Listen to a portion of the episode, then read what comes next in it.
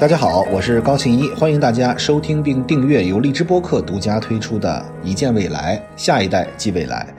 今天呢，我们聊一个话题，这个话题既跟大家的生活非常相关，又好像大家听起来会觉得有点陌生，就是环保。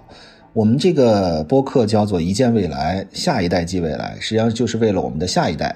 呃，科技其实是可以改变我们未来生活的，但是环保也许更能够决定下一代的生活。环保是一个非常大的概念。那为什么我会想聊这个话题呢？因为我参加微博的一个直播，我们来聊这个环保的这个概念。聊完之后呢，我觉得其实我很受启发，我也有一些触动，所以呢，我想在我的播客里面能跟大家唠一唠我对于环保的认知。呃，特别巧，在今天我们直播的过程里面，这个洪荒老师啊，应该在跟我的好朋友，也是我非常尊重的一个影评人。呃，鹦鹉史航跟史航老师他们在聊这个电影。其实我本来想这一期我们录一个，就是我脑子里面参与他们直播的这个对电影的一个描述。但是当我现在的时间是北京时间的晚上十一点十分，我录这个播客的时候，我突然觉得我应该把我们刚才直播的关于环保的内容来跟大家做一个分享，因为呃，据我了解，应该是这一期的是没有保存画面的。所以，我想把我们聊的一些观点，能够跟大家做一个核心的阐述。呃，我们在聊的过程里面，其实让我回忆起来，我一开始对于环保的认知，其实我真的是在二零零五年的时候，那个时候，习近平总书记在当时他应该是浙江省委书记，他当时提出来。绿水青山就是金山银山，这句话在当时我就听到过，我当时就觉得触动很大。尤其在最近几年里面，我们在反思我们在对于环保领域里面的一些投入和一些持续性的工作，我突然间理解到它的意义。呃，我。接触到环保，其实是我大概在在之前的播客里面也跟大家聊过这个话题，就是我大概在一二年、一三年，我投了一家女性长服共享租赁的创业公司。那么当时为什么我们会投说要做一个女性长服租赁呢？当时因为跟创始人聊天的过程里面，我们突然觉得这好像是个刚需，就是每一个对自己生活有追求的女孩的家里面都少一件衣服，但是都多了一衣柜的衣服。那么，如何我们能够把这些存量的衣服能够把它激活它的价值？然后呢，我们尽量减少对于新的衣服的购买。我们会不会能够对这个世界能够对环保做出一定的贡献？这是当时一开始一个非常天真的一个想法。但是在做的过程里面，我们突然间意识到一个概念，就是共享经济和分享经济，这实际上是不同的两个话题。呃，我之前给大家梳理过，我们在创新创业领域里面，每一年大概都有一系列的关键词。那么我跟大家梳理过，在二零一三一四年，基本上就是共享经济是一个耳熟能详的这样的一个名词。比如说后来我们现在平时都会用的滴滴啊，比如摩拜啊，当时有 OFO 啊，然后当时生活里面的衣食住行都是有共享经济存在。衣服当时就是一二三这个共享租赁的这个赛道里面还有很多其他的品牌，什么云端衣橱啊等等。当时我们大概分析过十个左右这样的云端衣橱的品牌。十呢，其实当时有什么这个回家吃饭啊等等这些，到你们家里面去一个，就像我们现在育儿嫂一样，呃，我们现在的这个保姆一样，能够到家里面去给你做饭，对吧？比如说你喜欢妈妈的味道，你喜欢东北菜，你喜欢淮扬菜，哪怕你喜欢西餐，都有可以到你家里去做饭的这个阿姨。呃，就是你不拥有一个能够为你做饭的阿姨，但是呢，她可以我们叫共享经济，对吧？我们把这个效率提高。那么住呢？当时我记得当时这个有中文版的，就是能够就是分时租赁吧，对吧？我们就是现在现在依旧会有啊，我们买一个房子，然后呢。它就像民宿一样，能够租给大家，然后这就是当时的共享版的这个住行呢。其实后来大家知道，就是滴滴啊，然后等等，当时我记得还有什么易到啊，对吧？啊，然后易到因为资本的扩张，后来资金链断了，然后这个一直在挽救，但是好像也不行了。就是在衣食住行在当年是一个极为爆棚的时代，然后呢，这个共享经济是一个特别火的概念。但是我们所提到的所谓共享经济和分享经济，实际上是完全不同的两个概念。在但是在当年，可能我们并没有分辨出来它。也许所有的这些都是要提高效率或者产生资本的回报，但是初衷，尤其这个共享衣橱这个概念，其实是为了保护环境、减少投入。但是我现在给大家澄清一下，共享经济和分享经济的不同。如果我们说共享经济，实际上就是我们新买来五百件衣服，然后呢，我们通过这个移动互联网的技术，我们能够让它不断的租出去，然后呢再收回来，我们把它清洗干净，然后我们再次包装，然后呢再次租出去，这样提高一件衣服的利用率，或者我们叫它的流转率，我们能够让一件衣服能够在更多的人都穿过，对吧？然后在不同的场景下都让大家能够穿上。那么分享经济呢，实际上是我打开我的衣橱，我比如说 L 号，我现在有一。橱的衣服，但是我平时不用，那我就把它拍照，然后把它这个包装起来，然后呢，我把它放在这个平台上面，然后谁要有需要，谁就租它呀，我就把它寄出去，然后人家再清洗干净，再给你寄回来。大家听，这两种是完全不同的，一个是对于存量，就是你现有的衣服，然后把它用起来。另外一个是增量，我新买进新的衣服。其实这两种的思路都是想要保护环境。一个是，既然你生产出一件衣服来，你不可能说，因为我们现在这个所谓的消费陷阱，我们总是在不断被推送各种你的需求。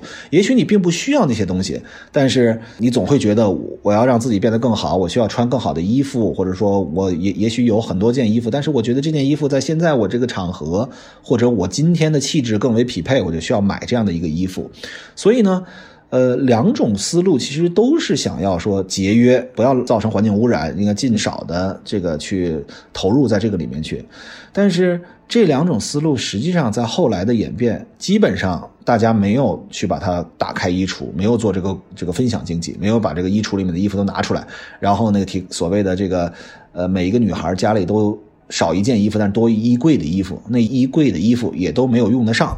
那这个里面问题在于什么地方呢？在于它无法标准化。就是你家里的衣服是 L 号了，但是你那个衣服可能是一个特定的品牌，或者你在特定的时间穿的，然后呢，它的情况也不同，它是不是有污渍啊？它是不是哪里撑了呀？呃，或者说哪里有掉线呀？或者说它这个衣服里面跟拍照是不一样的呀？一旦不能标准化，就会增加很多的沟通成本。这件事情就会造成这个模式是很难推广和复制的。但是另外一方面，我就可以直接去采购嘛。我买了很多这个新的衣服，然后这些新的的衣服我把它提高利用率。但是这个新的模式，其实我给大家分析一下。最后我们当时那个公司进展到后来，大概单件衣服租十次。七到十次吧，基本上这衣服就没法再租了，就要么起毛了，要么就坏了。所以一般一个衣服七到十次之后，基本上就得当尾货给出了。尾货呢，也不是说就没用了，尾货大概能卖百分之十的钱，就是我还能够卖出它，对吧？它大概值这个，假设我一百块钱买的，还能值十块钱，这还能回收一定的成本。但是大家知道，这里面还有很多其他额外的成本，比如说对衣服的清洗、对衣服的消毒、对衣服的包装，还有这个物流。然后呢，我们还需要有一个 app 让大家去选择。其实这个里面额外又会产生了一系列的这个对环境产生影响的的方面，同时呢。这个生意其实是很难达到正态现金比的，就是因为你是包月嘛，你假设一个月无论几百块钱，那么你有一万或者十万个用户，你的收入是可以看到的，但是你的花费其实是我们所有的这些用户看不到的。比如说，你需要有仓大的这个仓储，你需要放那么多衣服，你需要有合适的买手，能够真正找到这样的衣服，非常符合我们大众的需求。当时。呃，那个品牌我们就去了这个日本和韩国，然后呢去采购。当时认为日本和韩国那个品类可能是大家最喜欢的。当然，这里面也有一些技术上的保障，就是因为大家可以去那儿啊，然后呢发现 App 上面大家都点击的这个模式比较多。那既然都比较多，那这个就应该是一个非常呃有意思的，或者说大家都喜欢的这样的一个衣型，那就多采购它，对吧？这样呢，大家的需求就能够不断的满足。但是。这件事情其实，在商业模式角度上是存在一定的危险性的，就是你必须得不断的扩张，你的拉新是非常大的需要，就是你必须要让更多的人开始尝试了这件事情。但是后来因为疫情的关系，大家可能，呃，减少了不必要的社交。甚至有一度，其实我们都是停滞了，都没有社交，大家不需要出门了。不需要出门呢，已经有的衣服就已经可以满足日常的状态了，也没有一个场景是需要你说我需要去租赁一件衣服。然后同时呢，我们对卫生条件也是非常的看重，就是我们不能够让他觉得有任何的这个呃这个防疫的开口，对吧？也许你清洗完了衣服，这个会不会里面会有污染呢？这其实很多人都无法解决的问题，但是整体这个市场就会变成相对比较萧条，因为没有那么大的需求了。然后企业可能遇到一定的问题，它会进进行转型。但是我从这件事情说起呢，是说我们实际上在环保领域里面是有很多的技术方法能够帮助，呃，去减少一些环境的污染的。那说到这个衣服，我们就又会想起另外一件事儿，因为我们今天在直播的过程里面会聊到了一些，比如说海洋，海洋里面会有很多的垃圾，然后呢海洋里面会有一些鱼的保护不是很好，都会造成了一系列的这个环境和生态问题。但是。这个里面，我们是不是能够通过其他的方式来解决？这其实是在技术领域里面很早就会做出这样的尝试。在之前的一件未来里面，我们也给大家讲过，其实一公斤的牛肉需要上百吨的水，一公斤的牛肉需要上百吨的水。我不是说了两遍，是我要跟大家强调，因为大家认知可能会觉得，牛不就喝那么多水吗？牛那它能有什么样的？为什么会耗那么多的水？而且是纯净水，是干净的水？是因为牛自己也喝，然后牛的饲料也需要让水来这个养，对吧？然后牛在整个的屠宰的过程里面，包括最后装配的过程里面，都要消耗大量的水，所以一公斤的牛肉实际上要上百吨的水，这是一个非常大的量。同时呢，你要生产牛肉，牛在在整个的生命周期里面会产生大量的，就是我们俗话说放屁，对吧？它会产生大量的废气，这个对环境的污染是非常大的。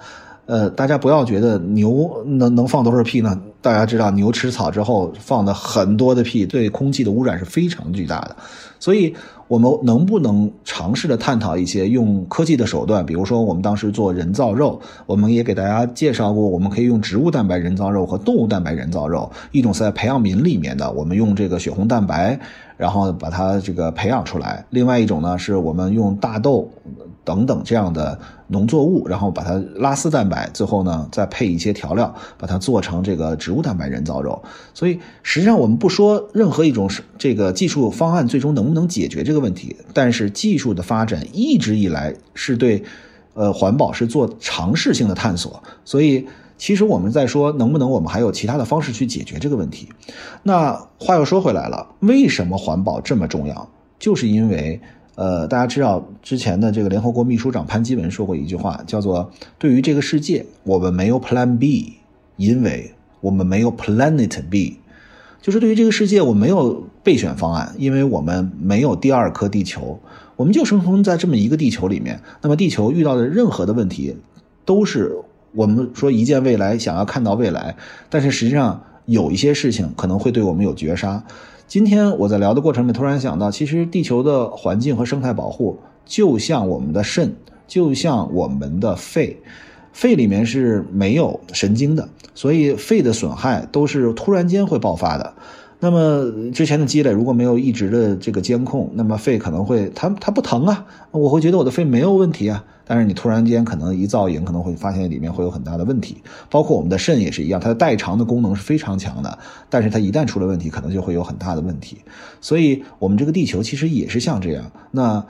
呃，大家会说，那这跟我们的日常生活到底有什么样的关系呢？其实。我们又引到下一个逻辑层面，也是我特别想在这一期节目里跟大家分享的是，我们不是仅仅关注那离我们生活很远的大海，当然它必须需要关注，但是不是我们每一个人，或者说我们听励志播客这期节目的，我们我们一般一期大概两万多人能够听到这一期节目，我是觉得。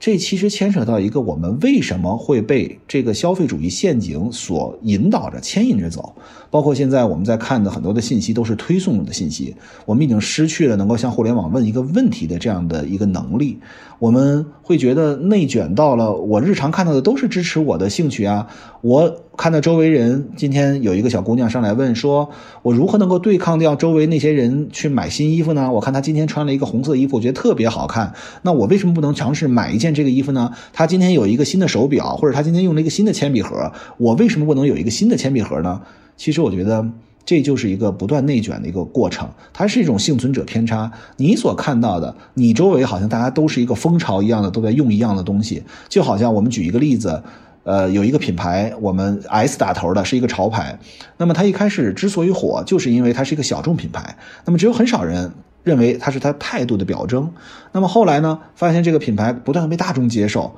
然后呢，它最早那个基本盘呢，可能就会觉得，哎，那我我的态度。怎么可能会跟大众都一样呢？那我就去选择新的品牌。所以，其实对于潮牌这样的对于人的态度的这个反应，我觉得也是在我们日常生活里面处处可见。就是我们能不能不要受到周围人的影响，或者说，每个人都是环境动物，毫无任何疑问的会受到周围人影响。但是我们能不能充实自我？我们不要认为那一个衣服、那一件铅笔盒，或者那一根笔，或者说那一个新的不知道什么的游戏机，因为我拥有它，所以我变得不同。我特别想告诉大家的是，呃，我的穿衣服其实也经历了很多的过程。就是我最早穿衣服的时候，呃，最早那个品牌现在还有叫杰克琼斯，哇，我我之前一直呃穿的那个老式的衣服，就是恨不得我父亲穿的那种衣服我穿。但是突然间呢，有人告诉我说，也许你穿这个杰克琼斯可以，我就开始尝试。我突然发现，哇，我穿这个衣服完全不是我了。我觉得这个人就是我想象中的那个人啊。所以那个时候我就不断的在买衣服。那个年代真的是我不断在买衣服。但是后来我发现。其实我当时是在满足一个什么的心理呢？就是我能够成为一个更好的自己这个心理，而不是说那件衣服到底对我产生什么样的变化。而当时那个衣服一件衣服三百多块钱，我记得很清楚。对于一个学生的我，其实是也很大的负担。我最近也在整理自己衣柜，我会发现原来这些衣服早都不在我现在衣柜里面。我就去地下室看，我突然发现这些衣服啊一直被。呃，保存在一起，它这些衣服没有什么本质性的不同，大概都表示着同样一个状态。但是我分明记着，我当时买它的时候那种心理，是我只要穿上它，我就成为一个不同的自己。但是现在我买东西，包括呃，无论是生活的必需品，我都想说，在我能力范围之内买到它品质最高的一个。注意哦，是一个。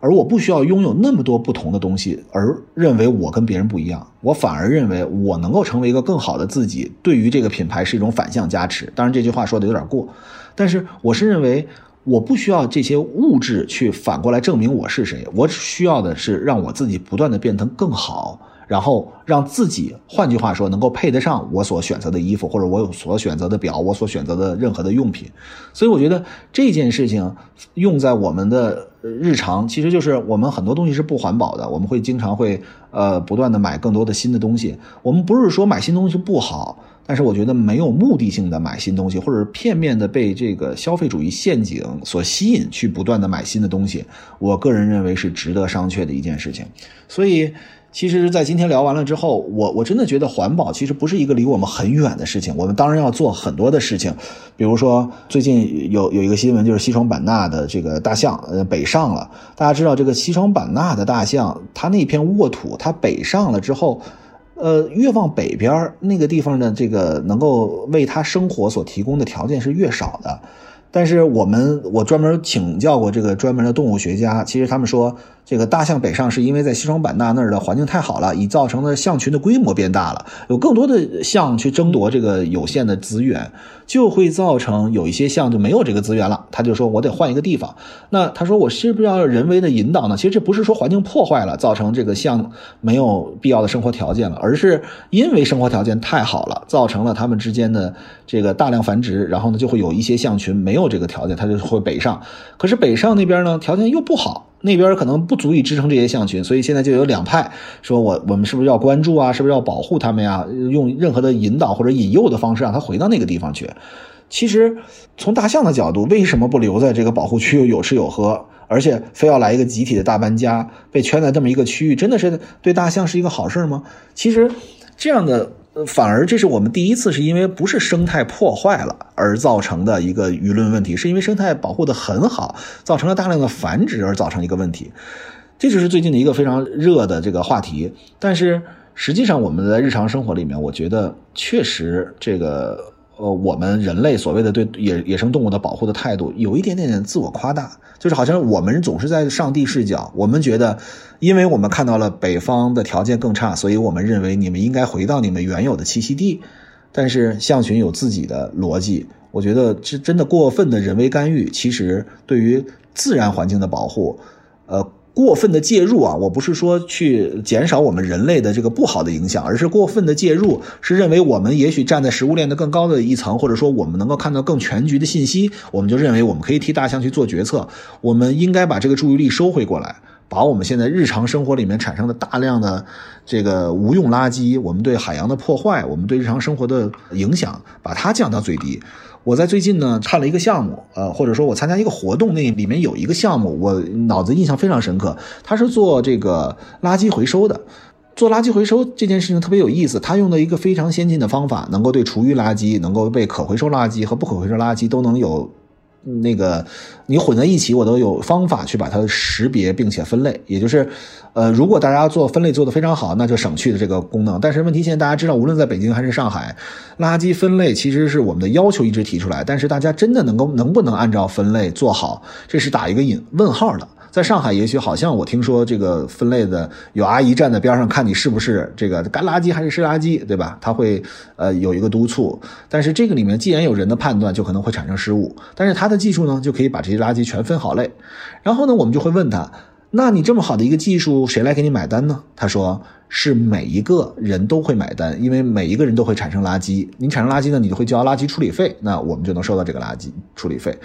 那。它的直观逻辑是让大家每一个人都会知道它的技术有多好，那么就能够让它的技术的这个销量变高，对吧？就是大家更多的采购。实际上不是这样的，因为我们交了垃圾处理费，不是交给他呀，我们是统一把垃圾处理费交给社区，或者说交给物业，或者说甚至我们呃更广阔的一个区域里面收取，然后我们统一去处理的。所以它实际上是需要让处理垃圾那个单位认为它的技术好才可以，但是。就好像我们好像说，那我们日常平时我根本不产生对海洋的污染，我甚至跟不去海，那跟我有什么关系呢？其实这件事情跟我们日常生活太有关系了。我们日常生活中，哪怕我们少买一件东西，或者说一件完全对于我们的生存是没有什么重要意义的东西，而片面的我们是被消费陷阱而吸引去买的东西，我觉得这其实就是对环保做的非常重要的呃一个环节。然后呢，我们还会呃有有一些问题是说，比如说这个大家都关注环保，那么环境保护是不是某些产业会说，我们现在是要先发展，发展了之后我们再去治理，我们先运动中求发展，我们先解决一部分有和无的问题，然后我们再解决好和坏的问题。实际上，在我们的角度，这是一个非常不对的观点，是因为你需要付出更大的代价去处理你之前所遗留的问题，你也许认为这是留给子孙的。啊，我在我这个年代，我只是在挣钱，但是呃，留的一个不好的这个这个自然环境留给下一代。其实大家知道，在去年，Elon Musk 他这个呃，大家知道他有特斯拉，他这些企业最后的报表是盈利的，但是他不是因为卖特斯拉盈利的，卖特斯拉是是亏钱的。他在另外一个领域里面挣钱，这个领域是什么呢？他卖比特币啊，他挣了一点多个亿美元，同时他卖碳排放指标挣了五个多亿。就是大家知道，其实现在我们在今年政府工作报告提出，我们要碳中和、碳达峰，这都是我们在场景远景目标里面所定下来的。我们需要让我们的二氧化碳、让碳的排放达到一个合理的位置。我们要为我们之前工业发展是全世界哦，可不是我们自己，要为我们全世界在之前从工业革命开始对这个地球进行的碳排放。要把它量化，然后为它买单。所以，其实我们会发现，这样我们会付出更大的代价去做这相应的问题。呃，一件未来的目的，其实也许，呃，我是自己对自己的碎碎念，也是给汉堡包的一个，呃，这个，我希望他在有有意识的时候能够听到这个。其实我们在每一个时代，大家都会关注。环保，但是我觉得在这个时代，对于环保的关注是更为重要的。尤其我们在开始新的技术能够在引领未来人类走向的时候，我觉得非常重要的一个时刻，就是我们在今年能够讨论。是不是我们要介入一些新的技术方法？这些新的技术方法呢，也是其实我们都一直在不断迭代嘛。那么最早我们可能会说，那这个像我们当时投那个女性长服共享的时候，我们就在说能不能减少需求啊，我们能不能提高利用率啊等等的方式。后来呢，比如说人造肉啊，我们是不是能够产生一些新的技术，能够减少温温室气体的排放啊等等的，包括一些新的这个技术手段。但是大家会想到，新的技术也会造成一部分的环境污染。比如说，所谓这个挖矿，对吧？挖矿是需要这个大的算力的，而大的算力需要很多的电，所以其实我们在很多原来这个河流里面有一些小微水电站，它发的很多电，它的发电量很少，它对环境污染很大，所以我们就关了很多的这个小水电站。但是因为挖矿这件事情而造成了大量的小微水电站有死灰复燃的趋势。而这样，其实它所得到的经济利益是以破坏很大的自然代价为为前提的。所以，在这个环节里面，我其实是认为，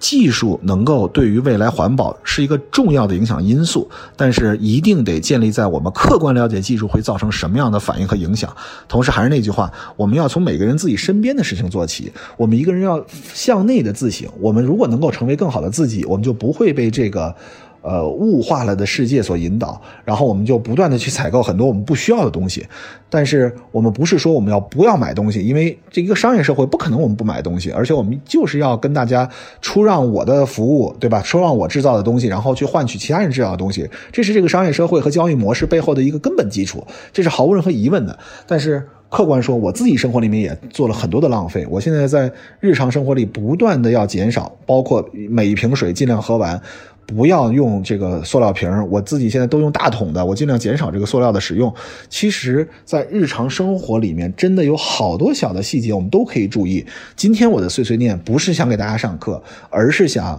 以我自己的生活里面的一些演变，比如说我对衣服的选择，到底是衣服给我赋能，还是我认为我应该成为更好的自己，进而能够有更好的解读这个衣服？然后我日常生活里面的一些习惯，我觉得其实我是要改变和克服的。更为重要的是，我想到的是科技和我们所谓的环保之间的关系。科技与环保永远不是一套双刃剑，科技是服务于环保的，但是我们需要警惕打着。环保旗号，或者说打着科技创新的旗号，最后行伤害环保之实。谢谢大家今天的陪伴，我们下次再见。